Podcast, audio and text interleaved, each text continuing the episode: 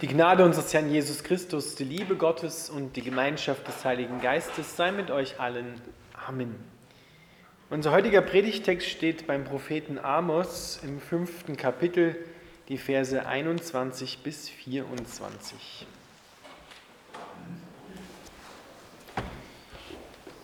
Gott spricht durch den Propheten Amos, ich hasse und verachte eure religiösen Feste und kann eure feierlichen Zusammenkünfte nicht riechen. Ich will eure Brand- und Speiseopfer nicht haben, die Friedensopfer eurer Mastkälber will ich nicht sehen. Hört auf mit dem Lärm eures Lobpreises. Eure Anbetungsmusik werde ich mir nicht anhören. Stattdessen will ich Recht fließen sehen wie Wasser und Gerechtigkeit wie einen Fluss, der niemals austrocknet. Lieber Vater im Himmel, wir bitten dich, dass du dein Wort an uns segnest. Amen.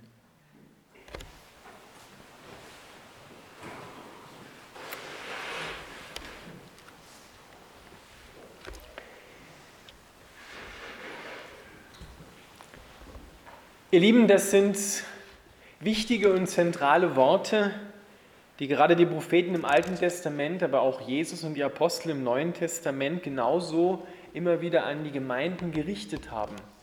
Worte, die wir natürlich nicht gerne hören, die uns aber zurückrufen auf den richtigen Weg hin zu Gott. Warum hasst Gott und verachtet Gott die religiösen Feste Israels in der damaligen Zeit und er kann es auch heute mit unseren religiösen Festen und Zusammenkünften tun? Er hasst es deswegen, weil das Volk Israel religiös geworden ist. Religiös zu sein heißt, ich habe einen Schein von Frömmigkeit nach außen hin und tu so, als ob, aber mein Herz und meine Gedanken sind weit weg von Gott. Und genau das macht Gott dem Volk Israel und uns immer wieder offenbar. Ein paar Verse vorher sagt Gott deutlich, was in seinem Volk eigentlich gerade passiert. Er sagt, sie hassen Richter, die ehrlich sind, und sie verachten Menschen, die die Wahrheit sagen. Ihr tretet die Armen in den Staub und nehmt Getreideabgaben von ihnen. Ihr bekämpft die Ehrlichen, ihr nehmt Bestechungsgelder an und beugt das Recht der Armen. Darum schweigt, wer klug ist, denn es sind schlechte Zeiten. Hasst das Böse und liebt das Gute. Und er sagt auch, wo wir wieder zum Leben kommen, sucht nach mir und ihr werdet leben. Sucht nach mir und ihr werdet leben. Er sagt seinem Volk und uns ganz deutlich, ihr findet keinen Leben darin, wenn ihr eure eigenen Wege geht, wenn ihr euer Herz fern von mir haltet und in euren eigenen Gedanken eure eigenen Ziele verfolgt. Ich verachte eure religiösen Feste und kann eure Zusammenkünfte nicht riechen. Hört auf mit eurer Musik, mit dem Lobpreis, mit der Anbetungsmusik. Ich will sie nicht hören. Und er sagt uns auch ganz deutlich, was er hören, sehen und erleben möchte bei uns. Stattdessen will ich Recht fließen sehen wie Wasser. Dort steht wortwörtlich Recht, das sich daher wälzt wie Wasser, also eine gewaltige Macht und Gerechtigkeit wie einen Fluss, der niemals austrocknet. Schauen wir uns das mal genau an. Was meint er mit Recht und mit Gerechtigkeit? Das hebräische Wort für Recht heißt Mishpat. Und Mishpat, das sind die Rechte, die Ordnungen und die Gebote, wie wir sie in der Bibel finden. Und Gott sucht Menschen, die seinen Geboten folgen, die ihm gegenüber gehorsam sind und seine Liebe auf diese Weise beantworten. Das Wort Gerechtigkeit heißt im Hebräischen Zedaka, kommt auch im Neuen Testament vor und meint eigentlich Erlösung. Da geht es um Erlösung. Gerechtigkeit ist hier weniger ein juristischer Begriff, sondern mehr ein Beziehungsbegriff.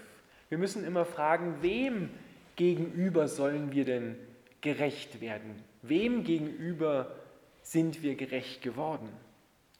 Und die Antwort ist, wir müssen Gott gegenüber gerecht sein. Ihm müssen wir recht sein. Das können wir, wie Paulus dann im Römerbrief ganz ausführlich feststellt, das können wir nicht von uns aus, sondern wir brauchen, dass Jesus Christus kommt, am Kreuz für uns stirbt und uns so gerecht macht, dass wir das im Glauben empfangen, dass wir Gott recht sind. Das ist ein ernstes Wort, das wir uns immer wieder zu Herzen nehmen müssen. Da taucht die Frage auf, ja Gott, sind wir denn so schlecht, dass wir den Tod von Jesus gebraucht haben, um dir recht zu sein? Können wir denn gar nicht? Sind wir so absolute Versager und Nullen, dass wir das nicht hinkriegen? Die Antwort von Paulus im Römerbrief im Anschluss an Jesus lautet ja. Wir brauchen seine Gerechtigkeit, die uns gerecht spricht. Du bist mir recht, so wie du bist. Aber nur weil Jesus gestorben ist und all unsere Schuld auf sich geladen hat, können wir gerecht gesprochen werden. Warum müssen wir denn vor Gott gerecht sein? Paulus gibt uns Antwort im Römerbrief darauf. Wir brauchen das Evangelium von Jesus Christus nicht einfach, um glücklich zu werden, sondern die Antwort ist, und das ist vielleicht etwas Erhellendes, wir brauchen es, gerecht gesprochen zu werden, damit wir dem Zorn Gottes entgehen. Was provoziert denn den Zorn Gottes und was ist der Zorn Gottes? Gottes Zorn wird provoziert durch Gottlosigkeit und durch Ungerechtigkeit. Gottlosigkeit zielt auf die Missachtung und die Zerstörung der Beziehung zu ihm, also die vertikale Beziehung zu ihm, die wir haben sollen. Und Ungerechtigkeit, das zweite, zielt auf die Zerstörung der Beziehung hin zu unseren Mitmenschen. Genau das klagt er ja bei seinem Volk an. Die Beziehung von euch zu mir ist zerstört. Und weil diese Beziehung zerstört ist und ihr fremden Göttern nachlauft, ist auch die Beziehung zu euren Mitmenschen zerstört. Wir können ganz klar Schlussfolgern, wenn es in unserem Leben als einzelne Person, aber auch in dem Leben unseres Landes, unserer Gesellschaft große Missstände gibt, dann stimmt es mit der Beziehung zu Gott schon lange nicht mehr. Denn Gott ist derjenige, der für sich beansprucht, die absoluten Maßstäbe und Normen für das Zusammenleben von Menschen untereinander, aber auch zwischen Menschen und Gott zu geben. Und das stellen wir immer wieder in Frage, gerade heute auch in unserer Gesellschaft. Wir wollen gerne selber bestimmen, was die Maßstäbe für unser Zusammenleben sind. Und darüber entscheidet in unseren Breitengraden wohlgemerkt die Mehrheit. Die kann viel Gutes entscheiden. Aber eine der großen Schwächen der Demokratie ist es, dass sie per Mehrheitsbeschluss auch die schlimmsten Dinge abstimmen kann. Vor 300 Jahren fand die Mehrheit der Bevölkerung in Europa und Nordamerika, dass die Sklaverei eine ziemlich gute Idee ist. Soweit dazu, dass wir wissen, was richtig und was gut ist und was falsch ist und was böse ist. Wir wissen es nicht. Und das macht Paulus im Anschluss an Jesus im Römerbrief ganz deutlich. Der Zorn Gottes, sagt Paulus, ist nicht irgendwie, dass er wütend wird und irgendwelche Blitze vom Himmel schmeißt, so wie sich das Leute vorstellen, sondern der Zorn Gottes hat eine ganz klare Auswirkung. Die heißt folgendermaßen, Römer 1,24 steht es, Paulus schreibt, Gott hat die Menschen uns ihren Begierden überlassen. Das Wort kann man wörtlich übersetzen und heißt ihrem Überverlangen. Die Dinge, nach denen sich unser Herz sehnt, sind im Grunde genommen zunächst einmal nicht schlecht. Wir sehnen uns nach Liebe, nach Lob, nach Anerkennung. Wir sehnen uns danach, auch im Leben etwas zustande zu bringen. Aber wenn unser Herz ein Überverlangen nach diesen Dingen hat und Wege sucht, wie wir es bekommen können, dann giert unser Herz nach diesen Dingen und das ist dann wiederum nicht gut. Ein kleines Beispiel, dass wir uns das vorstellen können. Ein Mann oder eine Frau, dem seine Karriere über alles geht, der ist bereit, für seine Karriere auch seine Ehe, seine Kinder und seine Gesundheit zu opfern. Nur merkte das nicht, solange das gut geht. Das Schlimmste, was diesem Mann passieren kann, ist, dass er befördert wird. Weil darin findet er dann nämlich noch eine Bestätigung, dass er auf dem richtigen Weg ist. Und irgendwann kommt dann das dicke Ende, die Ehe geht kaputt, die Kinder wollen, haben, sind entfremdet vom Papa, sind letzten Endes auch weg. Und wenn es ganz schlimm kommt, ist auch noch die Gesundheit dieses Mannes ruiniert. Und Gott sagt, der Zorn Gottes offenbart sich genau darin, dass er uns unseren Begierden überlässt. Er überlässt uns den Mächten, die hinter diesem Götzenkarriere stehen, die uns ruinieren, ausrauben und kaputt machen wollen, letztendlich töten wollen. Genau diesen Götzen überlässt er uns. Mit dem Ziel, dass wir, wenn wir so normal nicht hören, dass wir dann irgendwann ans Ende unserer Möglichkeiten kommen und sagen, ich brauche wirklich Gott und dann umkehren, hoffentlich umkehren.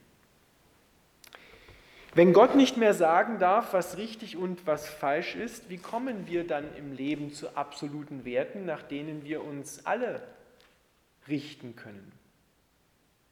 Gott beansprucht das für sich, dass er der Maßstab ist und sagt, wo es lang geht. Wir haben einen bestimmten Bereich, wo wir im Anschluss an ihn auch Entscheidungen verantwortungsvoll in dieser Welt treffen können. Aber letztendlich sollten das immer Entscheidungen sein, die in Übereinstimmung grundsätzlich mit seinem Wort stehen. Und deshalb brauchen wir diese persönliche Beziehung zu Gott, damit es dann auch in der Gesellschaft unter uns klappt. In unseren persönlichen Beziehungen, aber auch in den Beziehungen in der ganzen Gesellschaft. Deswegen redet Gott immer wieder so eindrücklich und sagt, passt auf, lasst mich, euer Herz, immer wieder mal prüfen. David hat darum gebeten.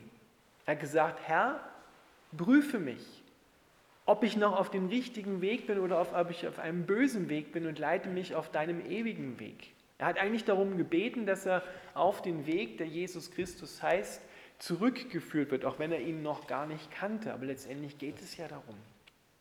Und das müssen auch wir, gerade am Anfang der Passionszeit, an der wir ja heute stehen, heute ist der letzte Sonntag vor der Passionszeit, nächste Woche beginnt sie dann. Der erste Sonntag ist der Sonntag in Vukavit.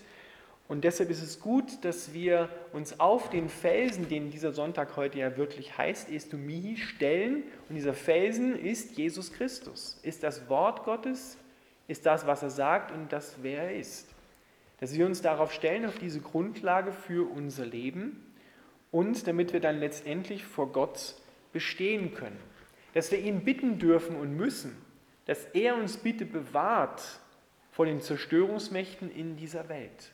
Die sind nach wie vor am Werk, aber Jesus sagt, ich habe sie überwunden. Und jeder, der ihm folgt und an ihn glaubt, überwindet sie auch. Überwindet, sagt Paulus, das Böse mit dem Guten. Und das Gute ist nicht irgendwas, sondern das Gute ist zunächst einmal eine Person, der wir glauben dürfen, die uns führt und leitet, dann können wir auch das Gute tun. Und genau das ist der Vorwurf, den Gott seinem Volk hier macht. Er sagt, ihr habt vergessen, mich vergessen und deswegen auch das Gute, was ihr tun könnt. Ihr tut das Böse und tut aber so, als wenn ihr gut wäret.